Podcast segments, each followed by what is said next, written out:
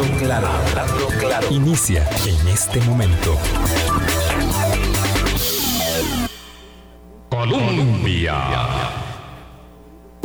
Con un país en sintonía, ¿qué tal? ¿Cómo están? Muy buenos días, bienvenidas, bienvenidos a nuestra audición de hoy jueves, aquí en Hablando Claro, en la emisora que está en el corazón del pueblo. Gracias por su respaldo, por su compañía. En estos días especialmente es mm, altamente satisfactorio y estimulante para nosotros contar con su, con su respaldo.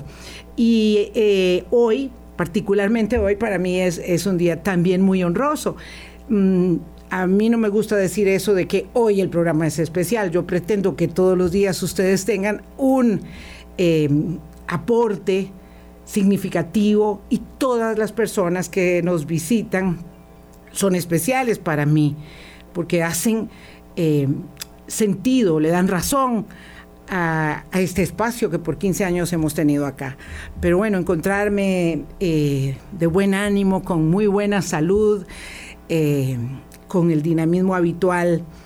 con el profesor Manuel Alcántara, catedrático de la Universidad de Salamanca, además una persona que tiene un profundo afecto por, por, Latinoamérica, pero por Costa Rica en particular, diría yo, me atrevo, eh, pues es un privilegio, por supuesto, nuevamente aquí en Hablando Claro.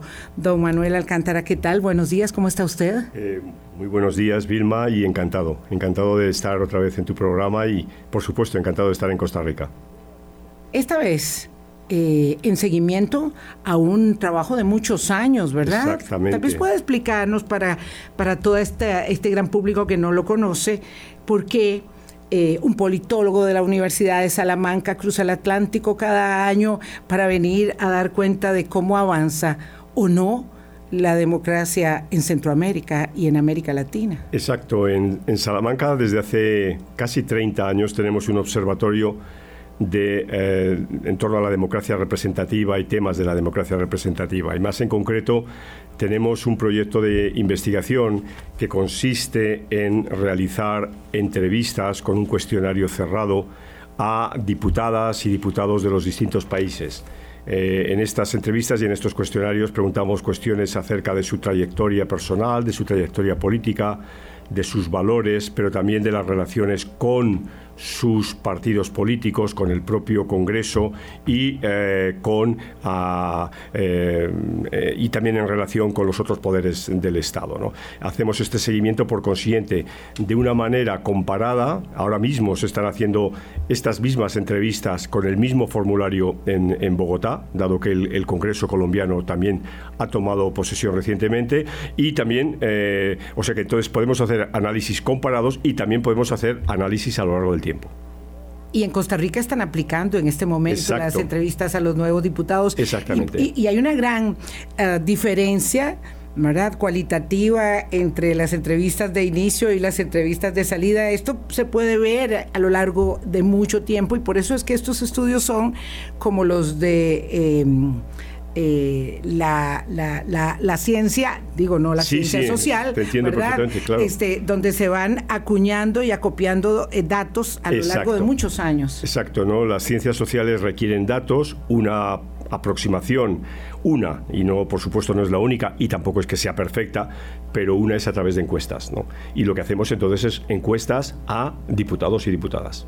Me sorprendió muchísimo enterarme que este año, porque lo comentaste anoche, eh, el, profesor Manuel Alcántara estaba en un foro, por supuesto imperdible, de la fatiga de la democracia en América Latina, que vamos a tratar. Este es el tema de hoy, por supuesto, con el Estado de la Nación. Y contaba usted al final de la actividad que este año por primera vez no pudieron hacer las entrevistas en El Salvador. ¿Qué pasó con el Congreso salvadoreño? Así es, tristemente, ¿no? Pues que la bancada de Nuevas Ideas, que es la bancada del presidente Bukele, eh, dio instrucciones desde la directiva de la bancada a eh, los miembros de esta bancada para que no contestaran el cuestionario. Entonces, ninguno eh, y ninguna de las eh, diputadas eh, contestó y por consiguiente pues no pudimos hacer las entrevistas. Es la primera vez en un país donde entrevistamos a la extrema izquierda del FMLN y a la extrema derecha de Arena y nunca tuvimos ningún problema y ahora mismo con el señor Bukele hemos tenido este problema. Y la lectura de ello, porque eso no es un hecho casual o aislado, ni personalizado, mucho menos. Preocupante, la lectura es preocupante. Si vamos luego a hablar de las democracias fatigadas, esto ya excede eh, un problema de fatiga en las instituciones, sino que está, eh, yo creo que, bordeando un escenario de, de ruptura. ¿no? Entendamos, profesor Alcántara, para que eh, Alcántara, para que estemos todos, digamos, en la misma, pisando el mismo terreno. Exactamente, cuando usted habla de la fatiga de la democracia, ¿qué es lo que significa la fatiga? Bueno, eh, significa primero que hay democracia, o sea, eh, es decir, que hay instituciones ah, que sirven para saber lo que opina la gente y lo que quiere la gente y con ello alcanzar puestos de poder quienes así lo pretenden, que hay un razonable funcionamiento del Estado de Derecho con mayor o menor eh, intensidad, pero que, mm, dicho de una manera muy simple, las instituciones democráticas eh, funcionan. Los presidentes y las presidentas son elegidas cada cuatro, cada cinco, cada seis años, el Congreso, hay, y ya digo, hay, hay una razonable eh, cumplimiento del Estado de Derecho. Sin embargo, esta democracia, eh, bueno, eh, como a, todos nos ocurre cuando, cuando andamos, cuando caminamos, eh, pasa por un momento de fatiga. ¿no? Este momento de fatiga tuvo, yo creo que su punto de inflexión en el año 19 cuando eh, la gente en muchísimas eh, capitales eh, de América Latina tomaron las calles. ¿no? Había un, claro sentido de malestar. ¿no? malestar, pues porque no se habían cumplido las expectativas de los sectores medios y los sectores populares.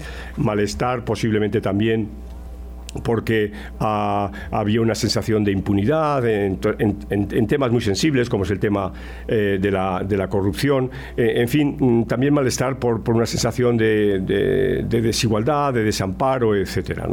Eh, y esto se traducía en desconfianza desconfianza en las instituciones, en el Congreso, en el presidente, en los partidos políticos, como nunca. y por otra parte, también ah, había una crisis de la representación. Es decir, los partidos políticos que han sido fundamentales a lo largo de 100 años para el sostenimiento de las democracias empezaban a tener problemas, ¿no? Empezaban a, no identificarse con la gente eh, o la gente empezaba a no identificarse con ellos, empezaba a haber mucho eh, aventurero que llegaba a, la política con muy pocos eh, escrúpulos y buscando exclusivamente su propio mm, bienestar y todo esto se reflejó, pues, por ejemplo, en el número, en el incremento del número de partidos eh, y, como he dicho, en la poca identificación de las personas con los, con los partidos políticos. Entonces, estos dos elementos a los que hay que añadir lo que ha ocurrido en el mundo, en, eh, sobre todo en el año 2020 mm, y 2021, por los efectos de la pandemia, el, todo el tema de los confinamientos, el miedo, la incertidumbre, también la crisis económica que se ha derivado de ello, yo creo que ha incrementado un ambiente eh, que, por otra parte, ah, venía eh, venía dándose ah, eh, por la eclosión de las nuevas tecnologías. ¿no? También las nuevas tecnologías, estamos tan metidos en ellas que no nos damos cuenta que nos han cambiado la vida. ¿no? Y, este cambio de la vida es un cambio en la sociedad y por consiguiente en las expectativas de esta sociedad con respecto a muchas cosas. ¿no? Y esto ha afectado a una política que o bien no se ha sabido adaptar, o bien se ha aprovechado, yo diría, de manera eh, torticera Ah, eh, de, estos mecanismos de las nuevas tecnologías de la información y la comunicación. ¿no? Mm. Y este es, este es el escenario, este es el contexto en el que entonces empiezo a hablar de democracia fatigada, que evidentemente es un término que puede servir para un momento muy concreto, porque la fatiga, como bien sabemos en el ser humano, no dura siempre, ¿no? o uno supera la fatiga o entra en un escenario crónico en el que la cosa va mal, ¿no? y entonces uno mm, está enfermo. Por eso me gusta mucho explicar bien qué es la fatiga de la democracia, porque no se puede eh, analizar eh, el paciente si no está en la condición democrática primero. Es decir, no estamos hablando de Nicaragua, no estamos hablando de Venezuela. Estamos hablando de democracias de verdad, eh, con diferentes grados, digamos. ¿no? no es lo mismo la democracia plena de Costa Rica que la democracia, digamos, venida a menos, no sé Sí, en Panamá, por ejemplo. o sea, Panamá es un país democrático, pero es evidente que hay diferencias cualitativas entre la democracia de dos países que son vecinos. Claro. Bueno, ah, ni que decir, el resto de Centroamérica también, ¿verdad? Con circunstancias tan atenazantes. Está claro. Lo cierto es que entonces esto no es la quiebra de la democracia que uno observa, no sé, por ejemplo, no sé si lo ve así en Guatemala, por ejemplo. Sí, sí, totalmente. ¿Verdad? O el retroceso total que se va marcando en un país como El Salvador, ¿verdad? Eso, esos son, digamos, grados de severidad eh, del paciente democracia mucho más... Eh, marcados. Sí, sí. Yo no soy, de, yo no soy, por supuesto, no soy ingeniero, pero eh, creo que eh, es algo que, quienes nos escuchan lo entenderán. En ingeniería se habla de la fatiga de los materiales, ¿no? Y que las fatiga, la fatiga de los materiales es, es un momento previo a la ruptura, ¿no? A, que se quiebre algo, ¿no? Entonces, e, e, ese es el problema, ¿no? Esto lo podemos trasladar a la política. Estamos en un escenario de fatiga eh, que, repito, mm, puede no ser peligroso, simplemente necesitamos tomarnos el respiro, necesitamos sentarnos, pensar eh, y a los cinco minutos levantarnos y continuar el camino, ¿no? Pero claro, como decía, puede ser que estemos al borde de una quiebra. Claro, es y eso es lo preocupante. Me gusta mucho este, la, terminología que emplea, que ha acuñado de la fatiga de la democracia, porque en efecto, cuando andamos caminando, a veces tenemos que detenernos, respirar, tomar agua y seguir adelante. Sí pero de pronto lo que tenemos es un marcado dolor en el brazo y en el pecho y lo que va a sobrevenir es, un infarto. Y no es lo mismo tener un músculo eh, arratonado, decimos nosotros, eh, que tener este, un principio de infarto. Exacto.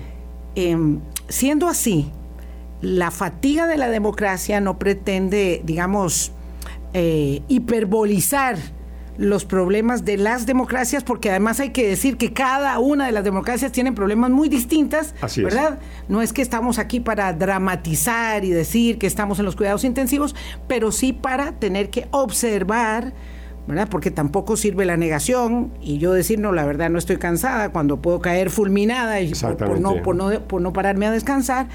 Y entonces ello implica que no se trata ah, de molestar, eh, e indisponer. Algunas personas dicen, pero ¿para qué están hablando otra vez de ese asunto? Sino más bien para poder entender en qué momento tenemos que detenernos, tomar agua y remozar, por ejemplo, un sistema político como el nuestro, tan desgastado, para poder seguir adelante. Exacto. O imaginémonos ese caminante que va, que ha salido un buen domingo en, el invierno europeo, que, luce el sol y que de pronto eh, se nubla y empieza a nevar, ¿no? Y eh, una hora y media después hay 40 centímetros de nieve. Andar en la nieve es supone un cansancio enorme y requiere en ese momento a lo mejor meterse en un refugio eh, y decir, bueno, ¿cómo voy a andar en la nieve? Bueno, y los, los pueblos nórdicos saben andar en la nieve, ¿no? Eh, esto también nos pasa con las nuevas tecnologías, ¿no? Es decir, eh, éramos unos individuos acostumbrados a movernos pues con la radio, con la televisión, con el teléfono fijo en casa, mm, con el periódico en papel, ah, con la conversación en el café, etcétera. Y no estoy hablando de hace 500 años, no, estoy hablando de hace 25 años. Eh, eh, esta es la vida que teníamos todos hace 25 años, ¿no? Ah, y esto ha cambiado, ha cambiado. Entonces, es decir, es esa nieve que, nos ha llegado y que entonces no es que no podamos andar, es que hay que andar de manera distinta. Y esto también nos, ha fatigado más, eh, nos ha cansado más, andar con nieve cansa. Entonces, se trata de entrar en el refugio, tomarnos un tiempo y ahora pensar, decir, bueno, ¿cómo vamos a atemperar este temporal de nieve? Todas las democracias de América Latina están fatigadas las que son democracias, o hay alguna que tenga una condición física que uno diga, este, este va para la maratón. Este... Digamos, yo, creo que sí, que todas servirían, pero hoy posiblemente, ah, hasta hace muy poco, eh, cualquier eh, análisis académico diría, no, pero Costa Rica, eh, Chile y Uruguay, van, les van de maravilla, ¿no? Bueno, yo creo que ahora mismo Costa Rica y Chile, vamos a ver qué pasa en Chile exactamente, en tres semanas, exactamente. Vamos a ver qué pasa, porque la situación en Chile está muy complicada, lo cual no, no, es, no es negativo, o sea, que las cosas se compliquen no es negativo, pero, pero sí que puede generar este cansancio, ¿no? O sea que, yendo, regresando a tu pregunta, posiblemente Uruguay sea hoy por hoy el caso eh, que todavía saca, saca el, pecho. perfectamente y no puede eh, catalogarse en esta, en esta situación. Pero el resto yo diría que sí, que estamos en escenarios fatigados. En ese caso, ¿cuáles son los signos, eh, la sintomatología que usted, profesor Manuel Alcántara, logra establecer para la fatiga de la democracia de Costa Rica? Bueno, eh, perdóname, eh, Vilma, pero te iba a decir dos cosas para, completar lo anterior. Por favor. Hay dos palabras y creo que entenderá todo el mundo muy claramente que son claves en todo esto. Una palabra es la palabra confianza y la otra palabra es la palabra identidad son dos palabras que utilizamos eh, constantemente, ¿no? Confío en mi amigo, confío en mi compañera, confío en mis padres, confío en la iglesia X, etc. O identidad, yo soy a lo que sea, ¿no? En, términos identidad, eh, identitarios sexuales, en términos regionales, en términos de eh, gustos, etc. O sea, esas dos palabras hoy están fuertemente golpeadas y lo que, lo que hay detrás. ¿no? Y eso eh, en, política es muy importante, porque la confianza es la base de la legitimidad. Es decir, creemos en la autoridad. Y la identidad es fundamental para decir quién soy yo y, a qué comunidad si es que hay alguna, pertenezco. Y, en qué medida mis, y, en qué medida son los lazos que yo tengo establecidos con esa identidad. Esto hoy está eh, absolutamente cuestionándose y en gran medida este mundo eh, digital en el que vivimos ha venido a, contribuir a, esta zozobra. Vuelvo entonces ahora a tu pregunta. Bueno, eh, ¿qué signos encontramos en, Costa Rica?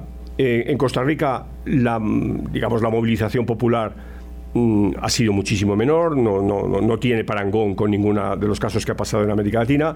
Sin embargo, eh, las encuestas de opinión pública muestran una clara insatisfacción eh, de eh, la gente con las instituciones políticas, con, con, la clase política, etc. eso por un lado, ¿no? Por otro lado, eh, a, a, los hechos hay que atenernos, ¿no? Es decir, eh, las pasadas elecciones, eh, bueno, suponen una consolidación de tendencias que venían y que se inscriben en lo que han pasado en otros, en otros países. ¿Cuáles son esas tendencias? En primer lugar, incremento de la abstención. en segundo lugar, una fragmentación de la Asamblea Legislativa como nunca había habido. ¿no? Eh, hay, que, hay, que, recordar cuál es el mapa de la, de la Asamblea Legislativa actual para, para, darnos cuenta de esto. En, eh, en tercer lugar, eh, unas elecciones presidenciales que ya se habían venido anunciando en época anterior, pero que en las que un candidato con muy poca experiencia política y sin el apoyo de ninguno de los que podemos denominar partidos tradicionales, ya no solo digo partidos tradicionales de hace 50 años, sino incluso partidos tradicionales de los últimos tiempos, logra, eh, logra la, presidencia y un comportamiento además también electoral muy claro de una división o si se quiere, una polarización del país en términos regionales, pero también en términos sustantivos. Entonces, estos elementos, ya digo, mm, eh, coinciden con cosas similares que ha pasado en, eh, otros países. ¿Tenemos una crisis de representación Mm, yo creo que ahora mismo no. O, no quiero usar la palabra crisis. Tenemos, digamos, un escenario de representación mm, distinto y que coincide con esa idea mía de la fatiga, el sentido de que... Y de insatisfacción para con la gente muy... muy sí, eso es, eso es, claro, eso es, eso es claro. Pero no es, pero no es una crisis. Yo entiendo... Es un malestar. sí, sabemos que la palabra crisis a veces eh, la podemos utilizar de una manera muy catastrofista, otras veces simplemente bueno, para describir un escenario en el que algo está pasando ¿no? y, en el que hay incertidumbre. Si es en este segundo sentido, sí que podemos decir que claro que hay crisis y hay incertidumbre. Es decir, hoy por hoy no sabemos lo que el gobierno eh, de Costa Rica va a hacer. ¿Por qué no lo sabemos? Porque no hay un programa. Y el programa se va construyendo paulatinamente. Esto Mm, no es ni malo ni bueno, es un hecho. Es lo que hay. Es lo que hay. Y luego también hay una clase política nueva que ha ocupado el Ejecutivo, ah, que, mm, por decir una, una, expresión muy coloquial, que cada uno es de su padre y de su madre. Eh, ¿no? Es decir, eh, no hay una cohesión, no hay una identidad de decir, no, bueno, esta gente va en esta misma dirección, es gente que se conoce. No, ha habido un proceso de reclutamiento desde el Poder Ejecutivo que, bueno, que está bien, que es, interesante, de buscar personas más o menos aceptables, aceptables, adecuadas, etcétera, pero que esto eh, tiene ciertos rasgos insólitos. Pero, ojo, en Italia hace muy poco ha pasado una situación que podemos decir casi similar, ¿no? Es decir, hay un presidente, el presidente Draghi, que venía precisamente de un banco, ¿no? del Banco Central Europeo, y ha configurado eh, un gobierno, pero ha sido un gobierno bajo una lógica parlamentaria y ha sido un gobierno que finalmente ha resultado interino, porque la prueba, a la prueba estamos, ¿no? En Italia va a haber elecciones dentro de unos meses. Entonces, eh, la diferencia de aquí es que eh, el, Ejecutivo tiene un cheque en blanco para los próximos cuatro años. Y esa, un cheque en blanco para los próximos cuatro años? Sí, el, que le dieron los, los, electores. Quiero decir, ese es el, peligro del presidencialismo, el peligro y las ventajas. O sea, se elige a, a alguien, a una persona que va a ser durante cuatro, cinco o seis años el presidente y que, eh, bueno, sí está, está sometido, por supuesto, a la ley y está sometido al control del, legislativo, pero, mm, pero eh, puede hacer realmente repito, siempre dentro de un, determinado margen, pero bueno, las cosas que, quiera. Y en ese sentido, yo creo que el, presidente eh, Rodolfo Chávez tiene un cheque en banco, clarísimo. Don Rodrigo Chávez. Perdón.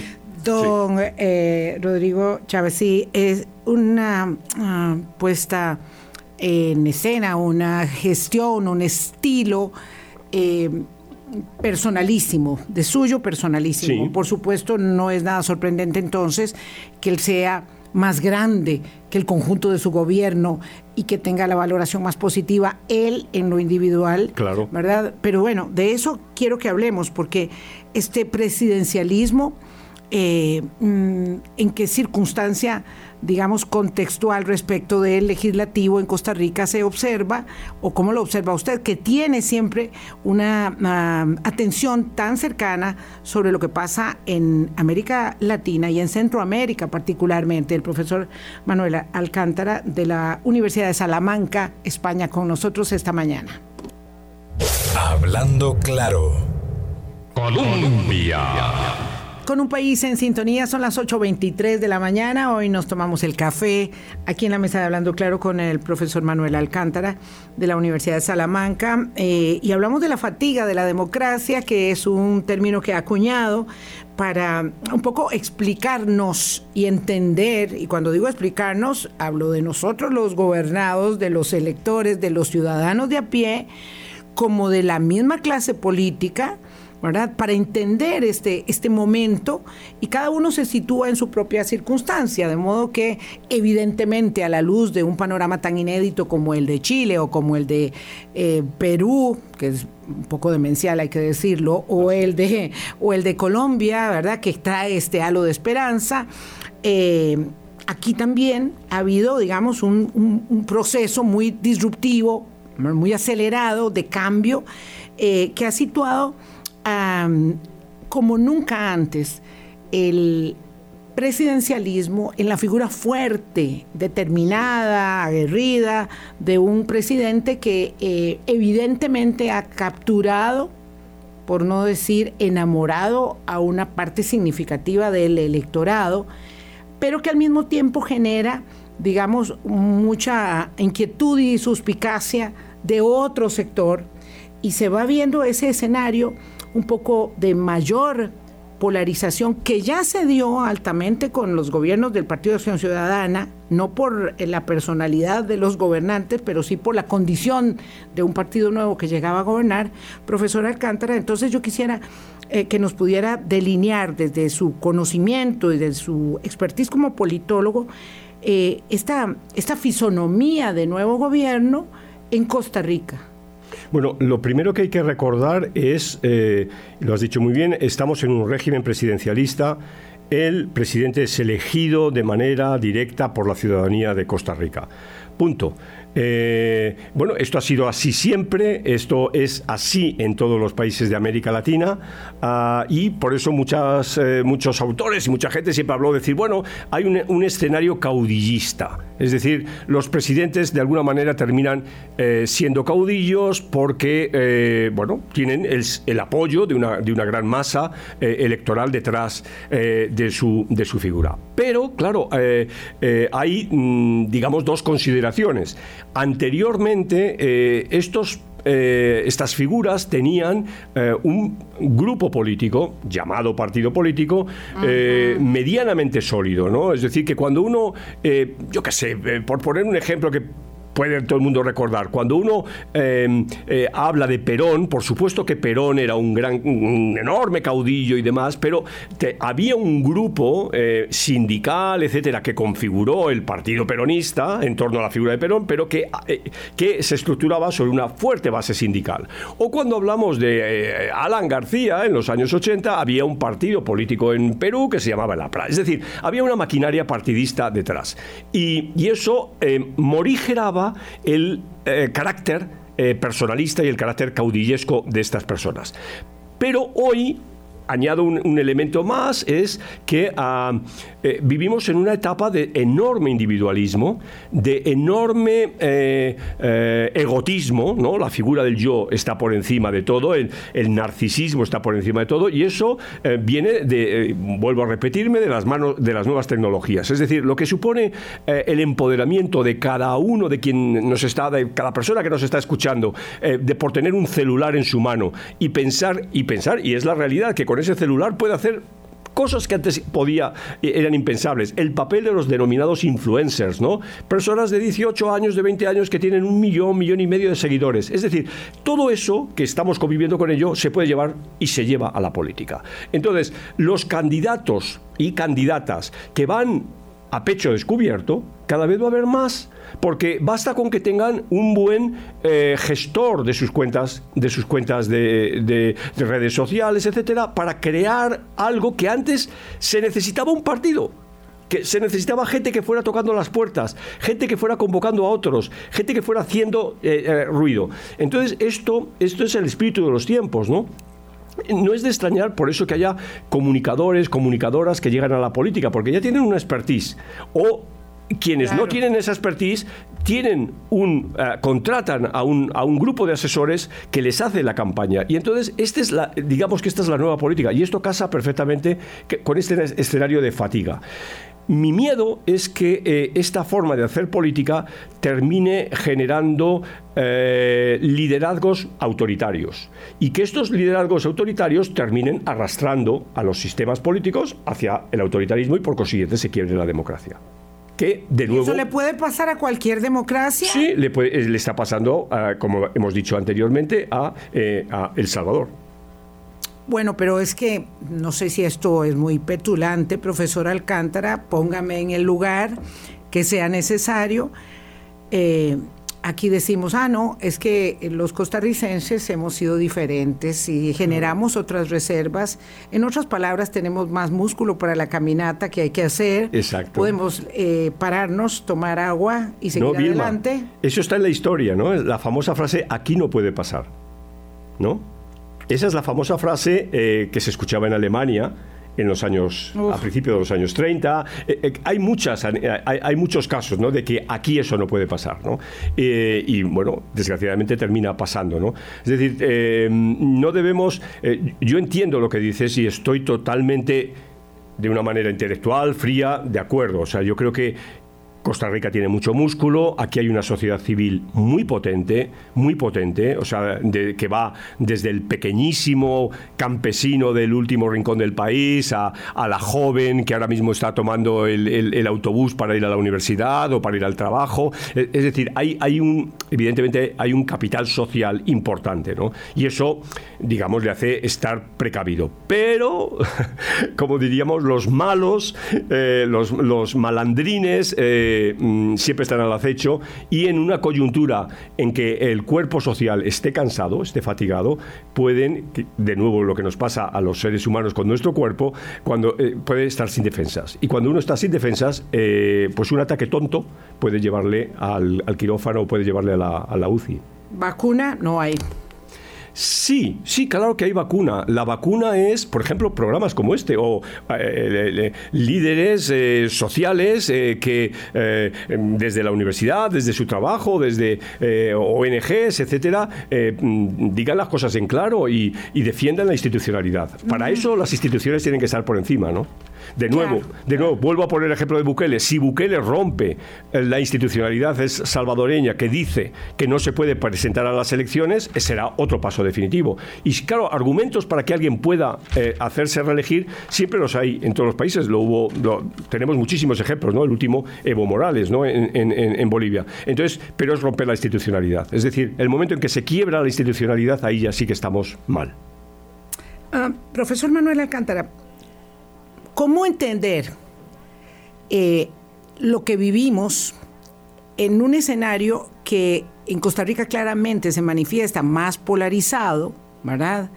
Eh, no, no lo invito a leer los comentarios eh, en, las redes sociales de Hablando Claro porque no es agradable, no es agradable, em, pero es la manifestación pura de la polarización que lleva a la expresión no de un descontento, sino de un odio irracional. Correcto. ¿Verdad? De una descalificación y de la aspiración de la desaparición de aquel que es antagónico.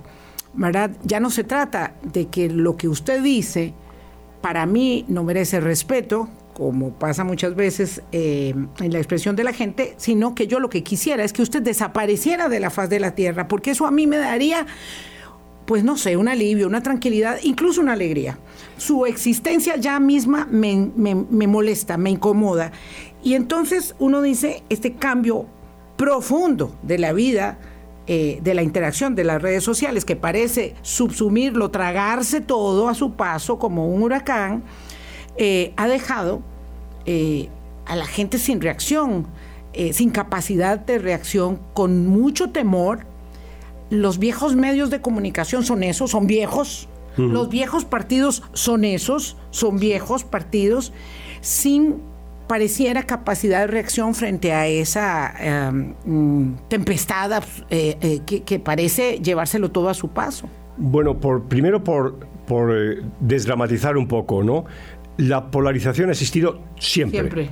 La idea amigo-enemigo es tan vieja como Caín y Abel, ¿no? Es decir, la polarización está en la historia de la humanidad, en, digamos, tiene que ver con, nuestra cultura. Precisamente lo que hemos ido luchando es para morigerar esa, esa polarización. Pero ¿qué es lo nuevo? Claro, volvemos. Lo nuevo son redes sociales y mecanismos que, por ejemplo, ah, permiten el anonimato que permiten la manipulación, porque claro, es decir, pensar que una opinión en redes sociales es la opinión espontánea de la gente, no, sabemos que hay bots, sabemos que hay manipulación de las opiniones en las redes sociales. Las redes sociales no permiten el debate, no permiten la deliberación, eh, eh, lo que permiten es, además, ensalzan lo emocional, ¿no? Es decir, la sensación de, cabreo o la sensación de maravilla, ¿no? Pero eh, entonces todo eso potencia este escenario que repito, por otro lado, es absolutamente tradicional. ¿Qué vacuna hay para eso? Bueno, yo creo que eh, la humanidad también lo sabe. Eh, son reglas, que haya reglas, es decir, que haya instituciones y que haya un compromiso de nuevo la palabra de antes, una confianza, eh, que se construya una confianza en esas instituciones, en esas reglas. ¿no? Esa es la vacuna, la única vacuna que, conocemos y que nos ha funcionado como humanidad. ¿no? Y por eso la humanidad ha pasado de, periodos terriblemente brutales de guerra civil, que es el colmo de la polarización, la guerra es el colmo, eh, ¿qué sociedad está libre de no haber tenido guerra? ¿no? Eh, y mm, periodos, por otra parte, de bonanza, por, periodos de estabilidad, de eh, digamos, de comprensión, de consenso, de construcción de consensos, etcétera, El tema es cómo convivimos con esta, mm, para, para que me termine esta elaboración tan interesante, profesor Alcántara, con esa, eh, mm,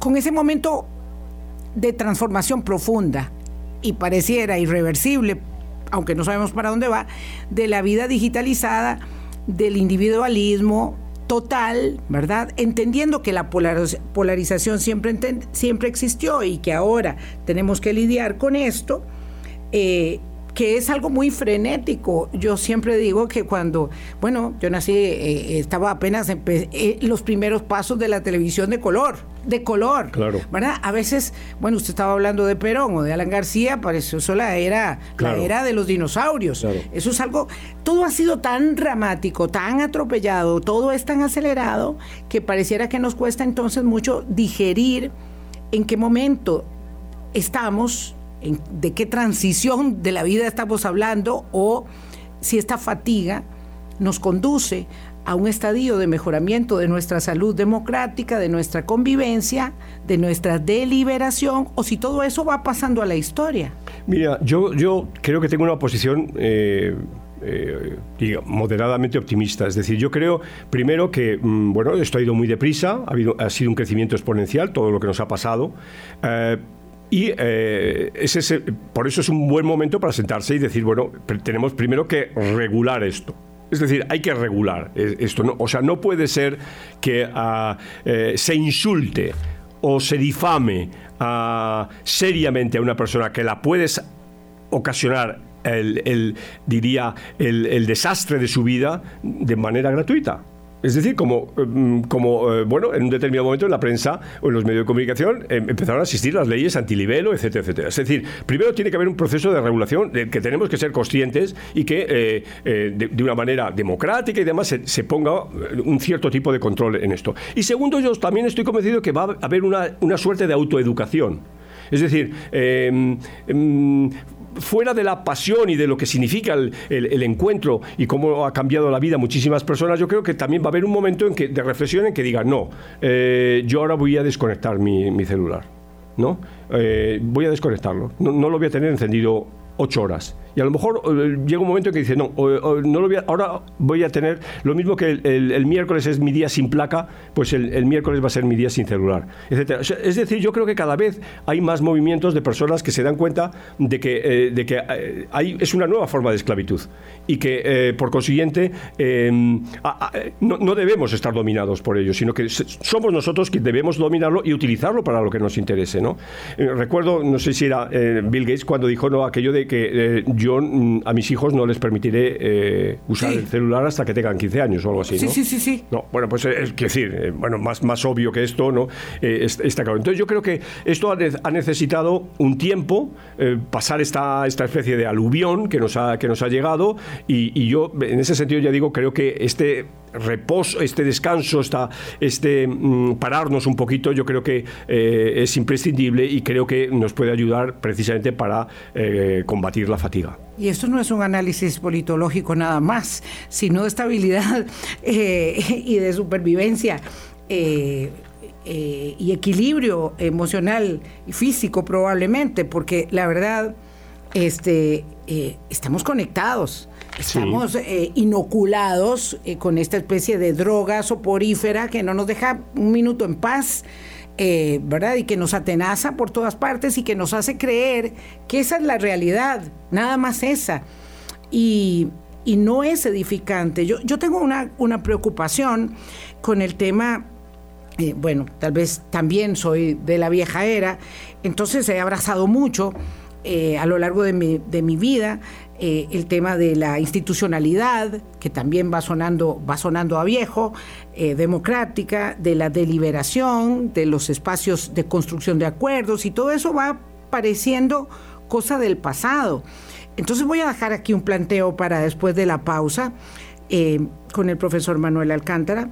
Es que mm, tiene sentido eh, pensar, insistir en la necesidad de reconstituir, por ejemplo, las agrupaciones políticas, mejorar la representación, porque no solo está venido a menos la representación político-partidaria, sino también las em, organizaciones de orden sindical, las cámaras empresariales, todo ello, ¿verdad?, en una crisis de, representación, que yo sí lo veo como, como una crisis, eh, que hace que el, la democracia se vea, es que la nuestra se, empieza a sentir muy, muy fatigada. Vamos a la pausa y regresamos. Hablando claro. Colombia. Con un país en sintonía, 8 o 43 minutos de la mañana. Ah, tengo un planteamiento interesante que no quiero que se me quede eh, aquí en la, en la mesa. Eh, colega Andrés Formoso dice que Ronald Alfaro nos recuerda del Estado de la Nación, advertía antes de las pasadas elecciones eh, sobre el deterioro de las reservas democráticas en Costa Rica y él pregunta si eso se asocia y cómo se asocia con el tema de la fatiga de la democracia. ¿Son asuntos complementarios, profesor? Sí, sí, totalmente, ¿no? Eso es a lo que me he referido antes en el ámbito de lo que llamaríamos la crisis de representación, ¿no?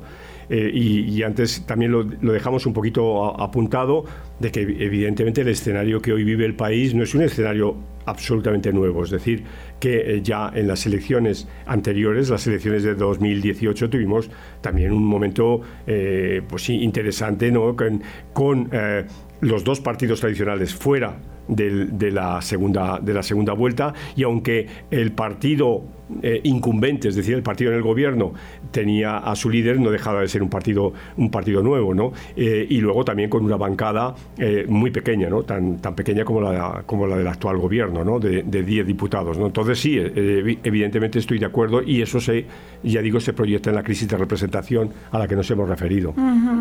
Bueno, si hay un deterioro de la organización eh, para la reivindicación de los, de los intereses del bien común, porque lo que tenemos nosotros es una clarísima corporativización de los intereses, cada quien jalando para su saco, pero ha habido un gran deterioro entonces de la representación. Eh, tal vez lo más dramático es la crisis de los partidos políticos, pero también se observa mucho eso en la organización de las dirigencias y liderazgos empresariales, los sindicales, ¿verdad? Todo, todo muy, muy desgastado, muy venido a menos.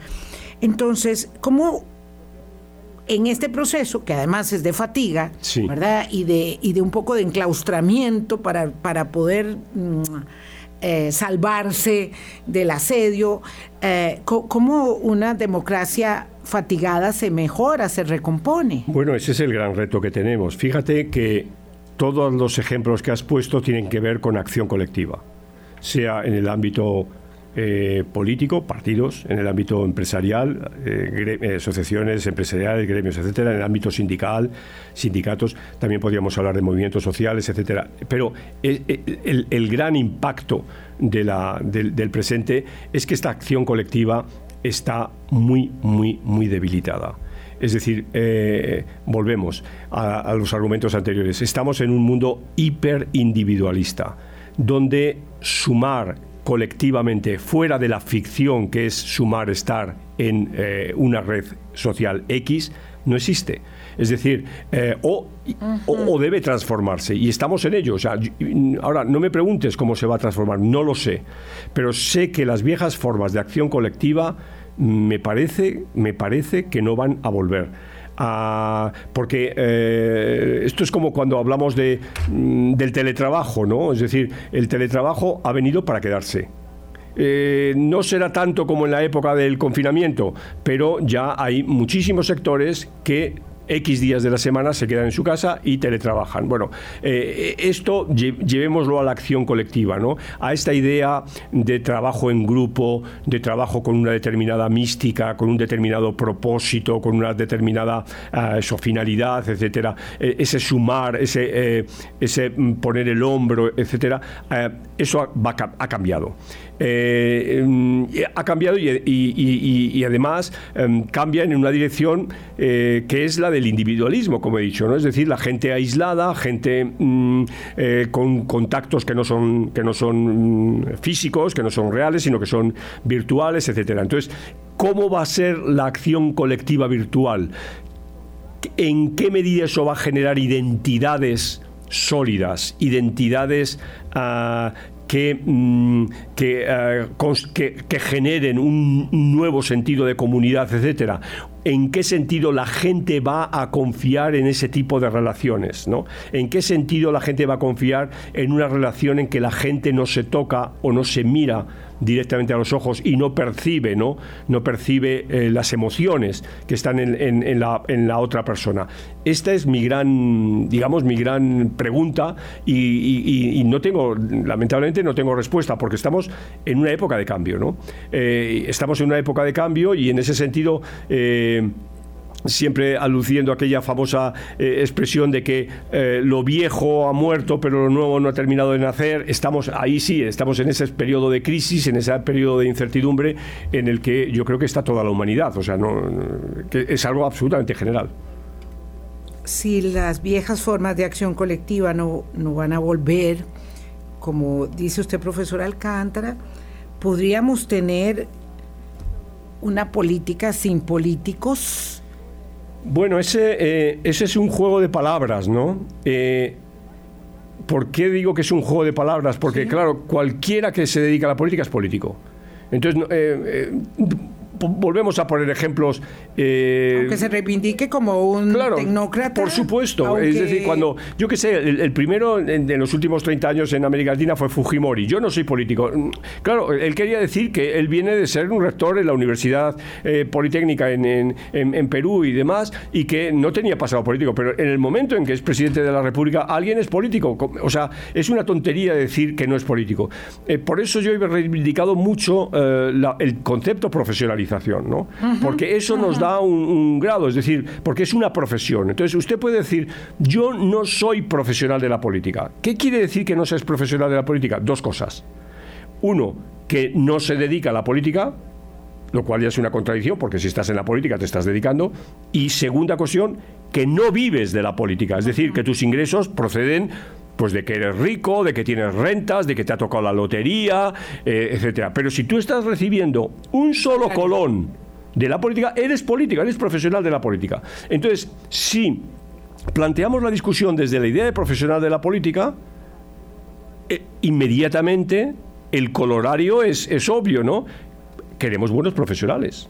Es decir, eh, cuando alguien llama a su casa un fontanero, eh, y le va a dedicar un tiempo para repararle una avería y le va a dar un dinero, exige que el fontanero sea bueno, es decir, que esté capacitado. Que no quiero un electricista. Exactamente. Ah, me quedan cuatro minutos, profesor Alcántara. Usted planteó ayer la agenda política inmediata de América Latina y a mí me interesa rescatar eh, brevemente estos aspectos. Un presidencialismo a prueba, partidos políticos fragmentados, volátiles y sin identidad, eh, y un acomodo de la política a lo digital.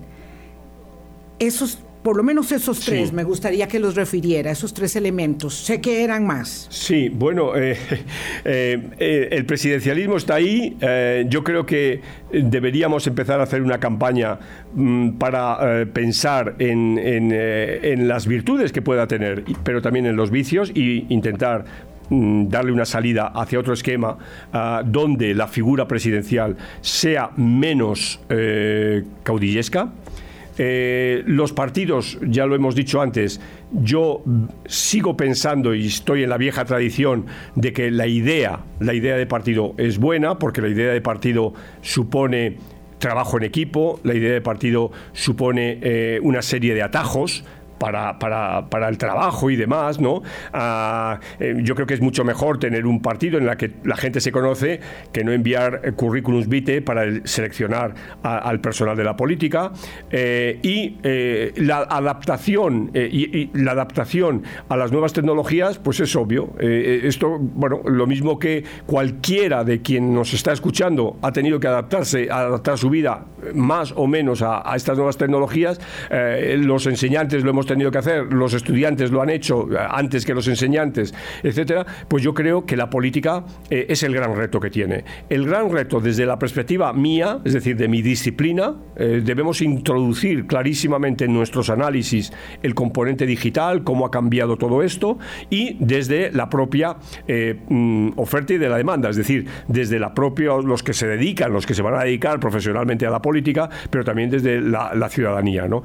creo que ser consciente de que, por ejemplo, el voto digital eh, es, es, urgente, es decir, es, eh, es obvio que mm, es un sinsentido que alguien pueda comprar un billete de avión de aquí a Madrid ahora mismo con su tarjeta de crédito y no pueda votar en unas elecciones municipales con, con su teléfono. ¿no? es decir, la, política va por ahí y, y yo creo que los políticos tienen que darse cuenta de que la representación y la participación de la gente tiene también que ser canalizada por, a través de las nuevas tecnologías.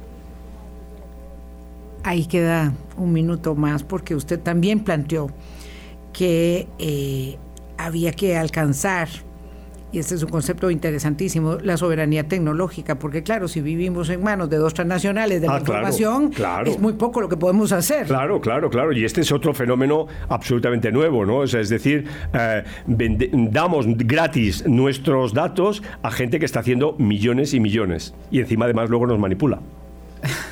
Profesor Alcántara, me quedo con ganas de, un poco más, de otra taza de café, pero en este viaje le agradezco profundamente que haya venido y espero que la próxima vez que vuelva a cruzar el Atlántico hasta este cielo nuestro, nos pueda volver a acompañar aquí en Hablando Claro. Muchísimas gracias, Vilma. Encantadísimo, como siempre el profesor Manuel Alcántara, catedrático de la Universidad de Salamanca, esta mañana con nosotros. Si le gustó nuestro espacio, recomiéndelo en un par de horas a lo sumo. Ya está en todas las plataformas de este mundo en el que hoy vivimos, queriéndolo o no. Que la pasen muy bien. Chao. Hablando claro.